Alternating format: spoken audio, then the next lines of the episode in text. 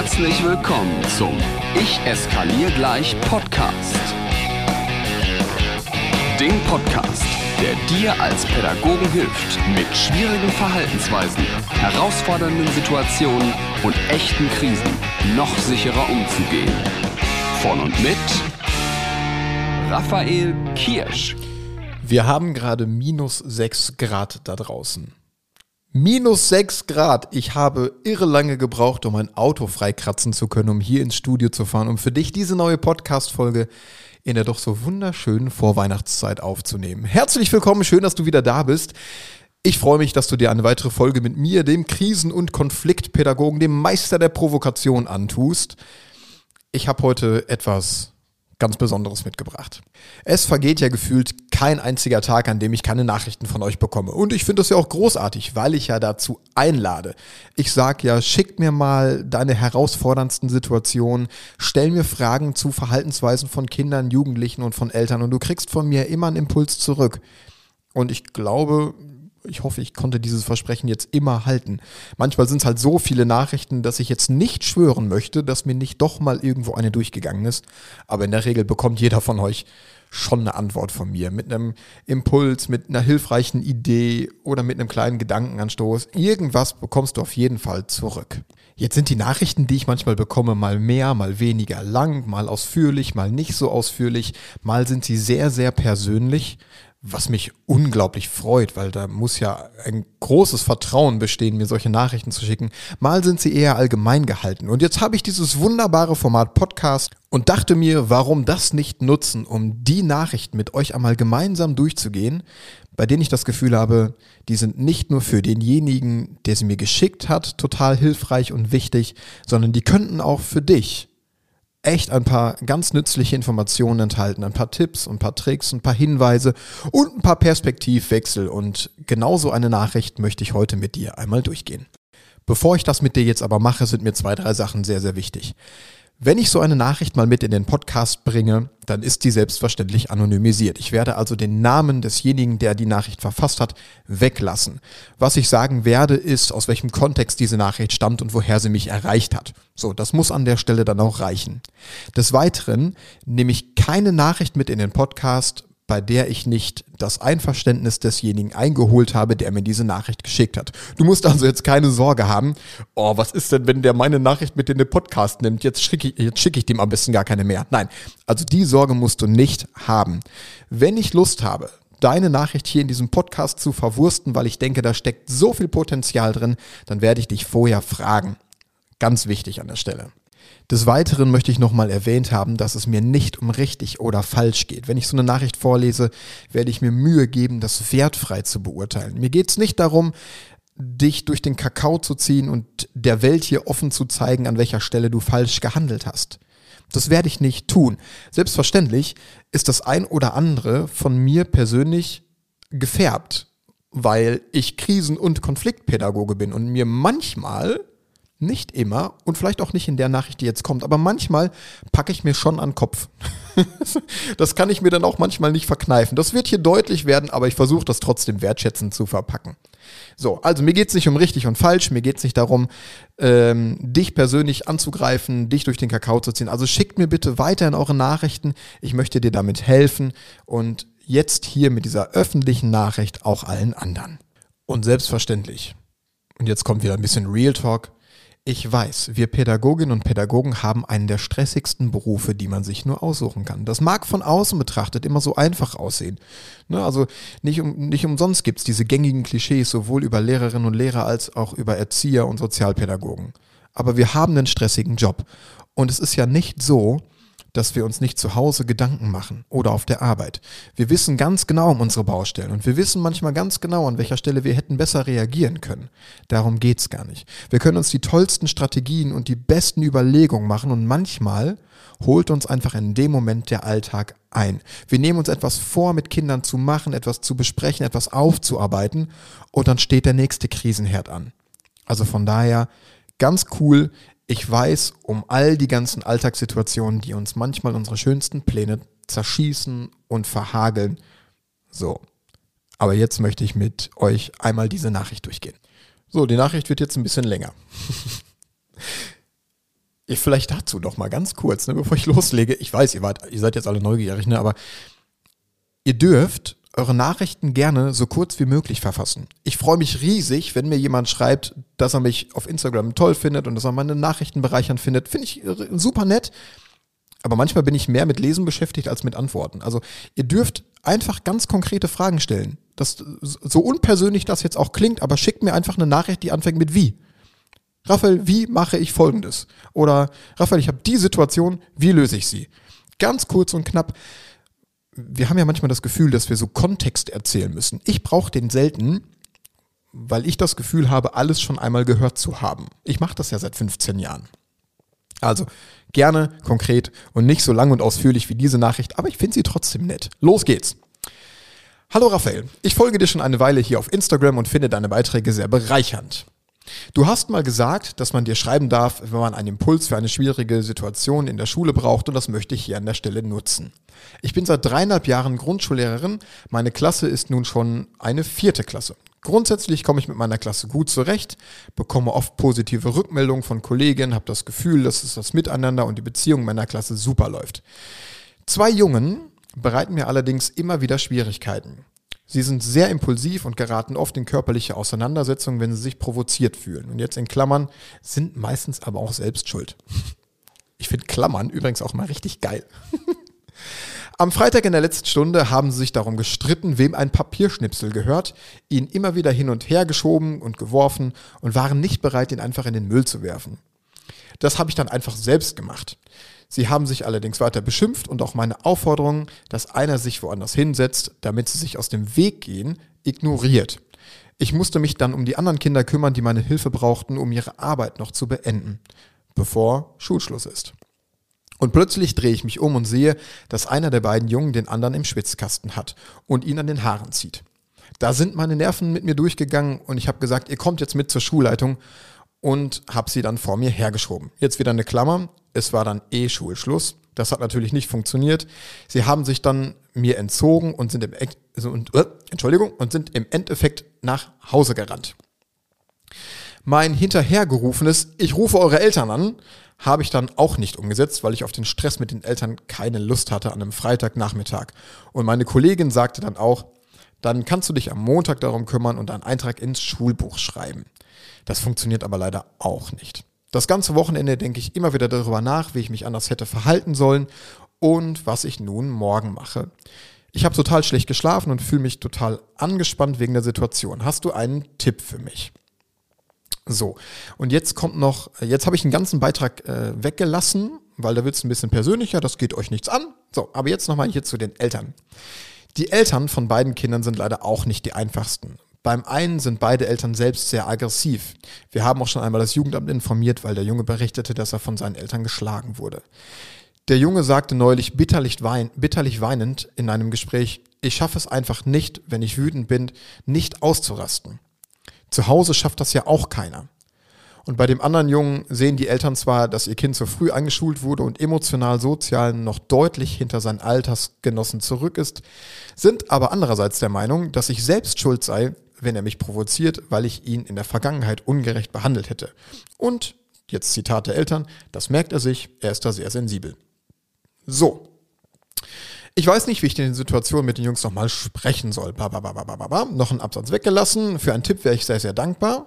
PS, ich habe auch schon einmal drüber nachgedacht, dass insbesondere der Junge mit den gewaltbereiten Eltern eigentlich von einem Anti-Gewalt-Training, Coolness-Training oder ähnliches profitieren würde. Vielleicht hast du da ja auch ein Hinweis für mich. Vielen lieben Dank vorab.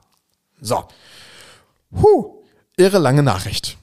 Was ich jetzt gemacht habe, ist, ich habe mir die wichtigsten Schlagwörter da mal rausgeschrieben und möchte meine Gedanken zu diesen Schlagwörtern mit euch jetzt einmal durchgehen. Also die Ausgangssituation ist ja folgende, da haben sich zwei Jungen um so ein Papierschnipsel gestritten. Und dann schrieb die Lehrerin, die beiden Jungen waren nicht bereit, ihn in den Müll zu werfen, also habe ich das dann irgendwann selbst gemacht. Für mich sind hier zwei Sachen total spannend. Zum einen die Formulierung, sie waren noch nicht bereit. Die höre ich immer wieder. Und es lohnt sich wirklich da mal hinzugucken und das für bare Münze zu nehmen. Vielleicht waren sie ja wirklich noch nicht bereit, den Papierschnipsel in den Müll zu werfen. Die Frage an euch da draußen, was muss denn passieren, damit jemand bereit ist, einen Konfliktgegenstand loszulassen. Wir müssen also schauen, was erfüllt dieser Schnipsel gerade für eine Funktion. Geht es wirklich um den Schnipsel? Kann der vielleicht auch irgendwo anders hingehen als in den Müll? Kann der irgendwo anders aufbewahrt werden? Meine Idee wäre jetzt spontan. Und hey, ich gucke jetzt immer nur von außen und kann nur bewerten aufgrund der Nachricht, die geschrieben wurde. Meine Idee spontan wäre, leg den Papierschnipsel in die Mitte der beiden Tische und versuch mal den Fokus davon wegzunehmen, weil ich glaube, es geht nicht um den Schnipsel. Du kannst deine Kinder auch fragen, wenn die gerade in so einer Situation stecken, worum geht es eigentlich gerade wirklich? Geht es hier um den Schnipsel oder habt ihr gerade einfach Stress miteinander? Und eine richtig gute Frage ist, was könnt ihr tun, damit dieser Schnipsel jetzt keinen Streit mehr zwischen euch auslöst? Soll der in den Müll? Soll damit irgendwas anderes geschehen? Ich würde das die Kinder fragen. Na, und dann steckt hier noch so ein klitzekleines No-Go drin, dieses, und dann habe ich es halt selbst gemacht. Ich weiß, in der Hitze des Gefechts und bevor uns unsere Nerven selber durchgehen, nehme ich einfach diesen Scheißschnipsel und schmeiße ihn in den Müll. Aber das bringt überhaupt nichts. Damit machst du dich selbst unglaublich klein. Wenn du willst, dass dieser Schnipsel jetzt in den Müll wandert, dann muss deine Haltung und deine Körpersprache auch so aussehen, als würde dieser Schnipsel jetzt gleich wirklich in den Müll gehen. Es darf kein Zweifel daran aufkommen, dass dieser Schnipsel in den Müll geht. Wenn du das ankündigst, dann zieh es auch bitte durch. Hier ein kleiner Tipp von mir. Das, was diese Situation mit uns macht, ist, dass sie uns selbst unter Druck setzt. Also wir geben jetzt erstmal den Druck an die Kinder weiter mit, ich möchte, dass dieser Schnipsel jetzt in den Müll geht. Wenn das aber nicht passiert, geraten ja wir unter Druck. Zum einen unter dem persönlichen Druck, dass wir jetzt etwas angekündigt haben, was wir durchziehen müssen. Das heißt, unser eigenes Standing gerät in dem Moment ins Wackeln. Und wir geraten, und das wird manchmal in der Priorisierung viel höher gewertet als das eigene Standing, unter Zeitdruck, weil wir merken, es geht nicht voran, wir können uns um die anderen Kinder nicht kümmern, der Unterricht bleibt stehen. Ich würde mit euch ganz gerne die Priorisierung anders verlagern. Also ich würde weg vom Zeitdruck kommen wollen, sondern hin zum persönlichen Druck. Mir ist dein Standing viel, viel wichtiger als diese fünf Minuten, die durch diesen Konflikt verloren gehen. Wenn du immer wieder nachgibst zugunsten des Unterrichtes, und zum Gunsten der Konfliktfreiheit in deiner Klasse, dann ist der Lerneffekt für deine Kinder, ja, meine Lehrerin wird es schon regeln. Oder im Zweifelsfall nimmt die das Ding und schmeißt es weg. Profi-Tipp an der Stelle, halte das aus. Kündige an, der Schnipsel geht in den Mülleimer. Und dann hältst du das aus. Du erzeugst ein Vakuum. Du sprichst nicht, du guckst nur und wartest, was passiert. Halte das aus. Zur Not wiederhole die Forderung nochmal mit Nachdruck. Stille erzeugen ist großartig. Wir Menschen sind von unserer Psychologie her so gestrickt, dass wir dieses Vakuum immer mit Aktion füllen wollen. Also halte das einfach mal einen kleinen Moment aus. In neun von zehn Fällen wandert dieser Schnipsel dann von ganz allein in den Mülleimer. Und dann hast du dich nicht aufgerieben und hast dein Standing so krass gestärkt. Weiter geht's. Dann wurde geschrieben, sie haben dann einfach weitergemacht und sich weiter beschimpft. Mhm. Ich habe am ersten Durchlesen schon gedacht, ob es wirklich um diesen Schnipsel geht? Ich glaube ja nicht. Ich könnte mir vorstellen, dass die beiden Jungen sowieso generell einen Konflikt miteinander haben oder zumindest aufeinander ein bisschen empfindlicher reagieren und dieser Schnipsel jetzt gerade nur Symptom für diesen Konflikt ist oder für dieses Miteinander, was die beiden Jungen haben. Also von daher nicht so viel Energie auf den Schnipsel, sondern lieber Fokus auf die beiden Jungen. Was haben die denn wirklich miteinander? Wenn wir mal diesen Schnipsel einfach ausblenden, der in den Mülleimer wandern sollte, und uns nur diesen beiden Jungs widmen, nur beobachten, dann finden wir garantiert irgendwann den Kern des Konfliktes. Aber lass uns bitte nicht von diesem Schnipsel blenden. Okay, nächster Punkt. Dann kam meine Aufforderung zum woanders hingehen, beziehungsweise dass einer sich woanders hinsetzt, damit sie sich aus dem Weg gehen, haben sie ignoriert. Und ich musste mich dann auch den anderen Kindern zuwenden, damit die mit ihren Aufgaben noch rechtzeitig fertig werden. Ich habe da direkt mehrere Gedanken zu. Gedanke Nummer eins ist, die Jungs werden das alleine nicht hinkriegen, den Platz zu wechseln. Da braucht es dich als Unterstützung. Such dir eines der beiden Kinder aus und begleite es liebevoll und konsequent an den anderen Platz. Es braucht einfach dich in der Nähe als Unterstützung, sonst klappt das nicht. Ein weiterer Gedanke, den ich dazu habe, und der ist ganz, ganz spannend, ist, dass die Jungs diesen Konflikt natürlich auch brauchen. Wenn wir nochmal davon ausgehen, dass es nicht um den Schnipsel geht, dann haben die beiden Jungs ja ein Thema miteinander. Die brauchen diesen Konflikt vielleicht für ihr eigenes Standing, für das Gefühl von, hier bin ich wirkungsvoll, wenn ich schon sonst nichts kann. Ich weiß, das klingt sehr provokant jetzt, aber manchmal helfen ja solche Gedanken. Vielleicht brauchen die diesen Konflikt einfach. Worauf du als Pädagogin, als Pädagoge achten kannst, sind diese kleinen Hilf mir Signale, die Kinder und Jugendliche in solchen Momenten aussenden. Das können manchmal ein lautes Hey sein, dass die ganze Klasse zusammenzuckt oder dass einer von beiden anfängt zu weinen oder dass solche Sachen gesagt werden wie ich sag's gleich. All das sind im Prinzip klitzekleine Hilferufe, dass es dich jetzt an der Stelle als Erwachsener braucht, um diesen Konflikt mit zu regulieren. Ich wünsche dir in solchen Momenten die Kraft, das auszuhalten und lieber diesen Konflikt zu klären, diese zehn Minuten Konflikt- und Beziehungsarbeit zu investieren, anstatt auf die Idee zu kommen, jetzt mit der Klasse weiterzumachen und zuzusehen, dass alle ihren Unterrichtsstoff fertig kriegen. Das ist die gleiche Priorisierung, die ich vorhin schon einmal hatte. Lass uns lieber um das Standing, um den Konflikt und um die Beziehung kümmern, da 10, 15 Minuten Zeit investieren, die sparst du dir aber über Jahre wieder über Jahre, anstatt die Priorisierung darauf zu legen, dass der Unterrichtsstoff gerade das Wichtigere ist. Die Kinder, die sich dann jetzt nicht um den Unterrichtsstoff kümmern können, sondern auch, naja, so ein bisschen mitgehangen, mitgefangen, sich um diesen Konflikt mitkümmern müssen, habt nicht die Sorge, dass die nicht auch was lernen. Ganz im Gegenteil. Ich bin persönlich immer der Meinung, dass eine Konfliktbearbeitung in der gesamten Klasse, wenn es angebracht ist zum passenden Thema natürlich, aber in dem Moment glaube ich, dass hier eine Konfliktbearbeitung und eine Beziehungsgestaltung mit der ganzen Klasse total wertvoll wäre, auch wenn Kinder unbeteiligt sind. Im nächsten Abschnitt wurde dann geschrieben, und plötzlich drehe ich mich um und sehe, wie der eine den anderen im Schwitzkasten hält und in den Haaren zieht. So, und was ich daran spannend finde, ist nicht, dass der eine den anderen im Schwitzkasten hat und an den Haaren zieht, sondern dass plötzlich drehe ich mich um. Es kann natürlich sein, dass du es irgendwie aus der Peripherie mitbekommen hast, dass es lauter ist, dass doch mehr Rambazamba in der Klasse ist und dass du dich deswegen umgedreht hast.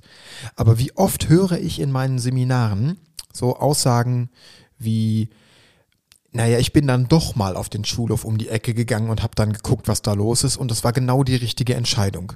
Also mein Appell an der Stelle, Höre viel, viel mehr auf dein Bauchgefühl. Wir Pädagoginnen und Pädagogen haben ein super gutes Bauchgefühl. Wir wissen, was wir unseren Kindern und Jugendlichen zutrauen können und was auch nicht. Also wenn du ein schlechtes Bauchgefühl dabei hast, zwei Kinder nebeneinander sitzen zu lassen, dann höre auf deinen Bauch. Wenn du ein schlechtes Bauchgefühl dabei hast, Kindern bestimmte Aufgaben zu geben, dann höre auf deinen Bauch. Bitte, bitte, bitte. Du wirst einen guten Grund haben, warum dein Bauch jetzt gerade sagt, dreh dich mal um oder guck mal bitte dahin. Der fiese Teil an der Stelle ist jetzt natürlich, dass dieses Schwitzkastengreifen und Haare ziehen vermeidbar gewesen wäre, wenn wir uns im Vorfeld um den Konflikt gekümmert hätten. Immer dann, wenn wir einen Konflikt mit Kindern nicht gemeinsam klären, immer wenn wir einen Konflikt, ein, ein schwieriges Thema nicht begleiten mit Kindern und mit Jugendlichen, und damit meine ich jetzt erstmal nur unseren pädagogischen Alltagsrahmen, wenn wir es in diesem Rahmen nicht machen, dann geben wir den Kindern immer die Verantwortung, das selbst zu klären. Und oftmals können Kinder diese Verantwortung nicht tragen. Durch die Entscheidung, sich jetzt eher den anderen Kindern hinzuwenden, um zuzusehen, dass die ihren Unterrichtsstoff hinzukriegen, haben wir auch gleichzeitig entschieden, dass die beiden Jungen den Konflikt jetzt alleine klären müssen. Und nochmal an der Stelle, das ist Alltag, der einfach passiert. Ich gehe ganz fest davon aus, dass niemand, wenn ich ihn auf der Straße oder im Seminar fragen würde, was ist dir wichtiger, diese Beziehungsarbeit und der Konflikt oder dass die Kinder etwas lernen im Unterricht, dass niemand wirklich sagen würde, der Unterrichtsstoff ist immer wichtiger. Aber das ist halt Alltag. Du musst schnell Entscheidungen treffen. Und dann kann es mal passieren, dass du so eine Entscheidung triffst. Die ist nicht schlimm. Und mir passiert das auch. Aber als guter Pädagoge, als gute Pädagogin fängst du jetzt an der Stelle an zu überlegen, was mache ich denn beim nächsten Mal? Beim nächsten Mal könnte die Entscheidung sein, nee, ich kümmere mich jetzt erst um den Konflikt, anstatt um die Hausaufgabenkontrolle der Kinder. Ja, und dann passiert halt das, was immer passiert. Dann wird irgendwann, wenn die Verzweiflung ganz, ganz groß ist, wenn man keine eigenen Ideen mehr hat oder das Nervenkostüm so dünn geworden ist, dass man sich selber schützen möchte, dann wird die Schulleitungskarte gezogen. Dann wird gesagt, so, und jetzt gehen wir alle zur Schulleitung. Und auch an der Stelle, ich kann gut verstehen, warum man diese Karte zieht und wofür die da ist. Und es ist auch gut, dass die da ist. Dennoch habe ich zwei Gedanken dazu. Gedanke Nummer eins ist, was kann die Schulleitung in dem Moment besser klären als du? Ich behaupte, nicht so viel. Denn sie war ja nicht dabei. Du müsstest erstmal den ganzen Kontext erzählen, die ganzen Emotionen, die ganze Vorgeschichte, bevor auch nur eine Schulleitung in der Lage ist, eine, jetzt bin ich wirklich frech, eine qualifizierte, pädagogische, wertvolle Entscheidung treffen zu können. Eine Schulleitung hat an einer gewissen Stelle andere Entscheidungsgewalten und andere Befugnisse. Und das ist auch gut so. Und ich finde das toll, dass es das gibt. So. Aber eine wertvolle, pädagogisch kluge Entscheidung kann eine Schulleitung an der Stelle auch nicht wirklich treffen. Zumal der Konflikt an der Stelle ja schon eine halbe Stunde alt ist.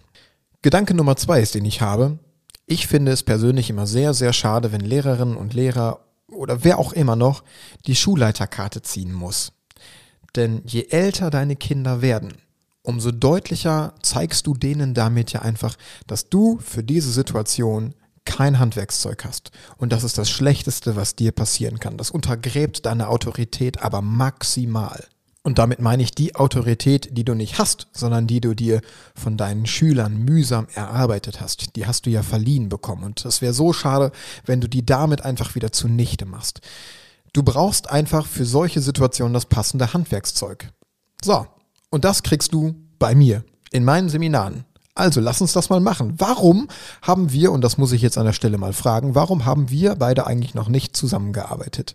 An deiner Schule oder im Einzelcoaching oder wie auch immer. Also wenn du Lust hast, noch mehr Know-how für genau solche Situationen zu haben, dann schreibst du mich einfach mal an. Jetzt wurde in der Nachricht weitergeschrieben, dass die beiden Schüler sich der ganzen Situation ja entzogen hatten. Die sind nach Hause gerannt. Sie sind da irgendwie so rausgekommen aus der Nummer. Und dann gab es diese Verzweiflungstat der Pädagogin des Pädagogen und äh, da wurde nochmal hinterhergerufen, ja, dann rufe ich eure Eltern an. Und weiter hieß es dann, naja, ich habe das dann nicht gemacht, weil ich keine Lust mehr auf den Stress mit den Eltern hatte. Also, als allererstes, wenn du das ankündigst, dann ziehst du es auch bitte durch. Du bleibst verlässlich und authentisch. Du kannst nichts ankündigen, was du nicht durchziehst. Einfach, damit für niemanden der Lerneffekt da ist, es passiert ja nichts. Und zum Thema keine Lust auf den Konflikt. Und auch hier, ich verstehe, warum man an einem Freitagnachmittag, wenn der Tag eh so stressig war, keine Lust mehr hat auf dieses Telefonat mit den Eltern. Ja, ich weiß das. 15 Jahre geschlossene Kinder- und Jugendpsychiatrie. Ich weiß gar nicht, wie viele unangenehme und energiegeladene Gespräche ich mit Eltern noch führen musste, obwohl ich keine Lust hatte. Aber ich habe hierzu einen kleinen Tipp für dich. Und der beginnt mit deiner Haltung. Wenn du nämlich schon sagst, ich habe keine Lust auf diesen Stress mit den Eltern, dann gehst du ja innerlich bevor du den Hörer überhaupt in die Hand genommen hast, davon aus, dass es gleich Stress geben wird. Und das ist das Schlechteste, was du machen kannst. Dann hat das was von Self-Fulfilling Prophecy. Das ist die selbsterfüllende Prophezeiung. Wenn du mit der Haltung da reingehen wirst, dann wirst du auch Stress haben. Damals im Klinikkontext haben wir solche Telefonate mit Eltern immer Informationsgespräche genannt. Und wir haben die nicht ohne Grund Informationsgespräche genannt, weil wir uns im Vorfeld Gedanken darüber gemacht haben, dass wir jetzt diese Eltern auch wenn es wahrscheinlich für die im Nachgang Stress bedeutet, rein sachlich über etwas informieren möchten, was passiert ist. Allein diese Umbenennung von unangenehmem Elterngespräch mit Stress hin zu wir müssen ein Informationsgespräch führen, hat bei mir als derjenige, der den Hörer jetzt in die Hand nehmen muss, allein dazu geführt, dass ich viel cooler geblieben bin, weil ich weiß, ich möchte einfach nur zwei, drei Informationen mit den Eltern teilen. Ob die dahinter heraus Stress machen oder nicht, das steht ja auf einem ganz anderen Blatt. Aber meine Haltung, meine innere Ruhe war dadurch eine ganz, ganz andere. Und wenn du jetzt noch Lust hast, dann habe ich hier eine kleine, naja, so einen kleinen Leitfaden für dich, wie du so ein Telefonat mit Eltern beginnen kannst. Als allererstes atmest du natürlich erst einmal tief durch, bevor du die Nummer wählst. So, dann gehen die Eltern auf der anderen Seite dran und das Erste, was du sagst, ist, nachdem du dich vorgestellt hast, wer da jetzt am Telefon ist, du sagst sowas wie, Hallo liebe Eltern von XY, mir liegt es fern, also gerade heute, wo der Tag so stressig war und wir alle kurz vorm Wochenende stehen, noch irgendwie Stress oder Ärger bei Ihnen auszulösen. Daher habe ich mir vorgenommen, ich möchte Sie nur über eine klitzekleine Situation informieren, einfach damit Sie im Boot sind. Und dann schilderst du die Situation. Möglichst wertfrei. Emotionen raus, Sachlichkeit rein. Wenn du das so machst, bist du cool geblieben, hast deine eigene Rolle gestärkt, hast dich nicht unglaubwürdig gemacht und du hast im Vorfeld benannt, was dir wichtig ist, nämlich der Informationsaustausch, nicht, dass du jetzt, äh, nicht, dass dir daran gelegen ist, Ärger oder Stress zu provozieren. Hast du noch Lust auf einen absoluten Geheim-Profi-Tipp, Live-Hack des Tages, den es normalerweise nur in meinen Seminaren gibt? Okay, dann pass mal auf. Ich würde den Eltern zu Beginn des Gesprächs nicht nur ankündigen, dass es dir fern liegt, Stress und Ärger zu bereiten, sondern dass es dir heute rein um den Informationsaustausch geht. Ich würde ebenfalls direkt zu Beginn des Gesprächs ankündigen, dass das heute, jetzt, hier in dieser Situation ein sehr, sehr kurzes, reines Informationsgespräch wird, bei dem es im Nachgang leider keine Zeit mehr gibt, die Situation nochmal ganz gezielt und genau nachzubesprechen und auch wenig Raum für Nachfragen gibt wenn Sie Lust haben, die Situation mit mir nochmal nachzubesprechen, dann biete ich Ihnen sehr gerne einen eigenen Gesprächstermin dafür an. Und einmal sacken lassen. Warum mache ich das so?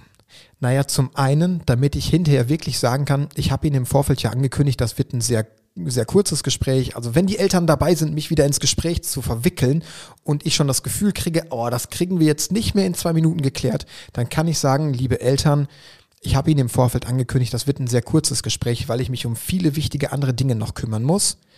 So, das heißt, du hast eine Rechtfertigung, dieses Gespräch an der Stelle, wo es unangenehm wird, zu unterbrechen. Des Weiteren gibst du den Eltern mit der Einladung für einen eigenen Termin, für einen eigenen Zeitraum ganz, ganz viel Wertschätzung mit.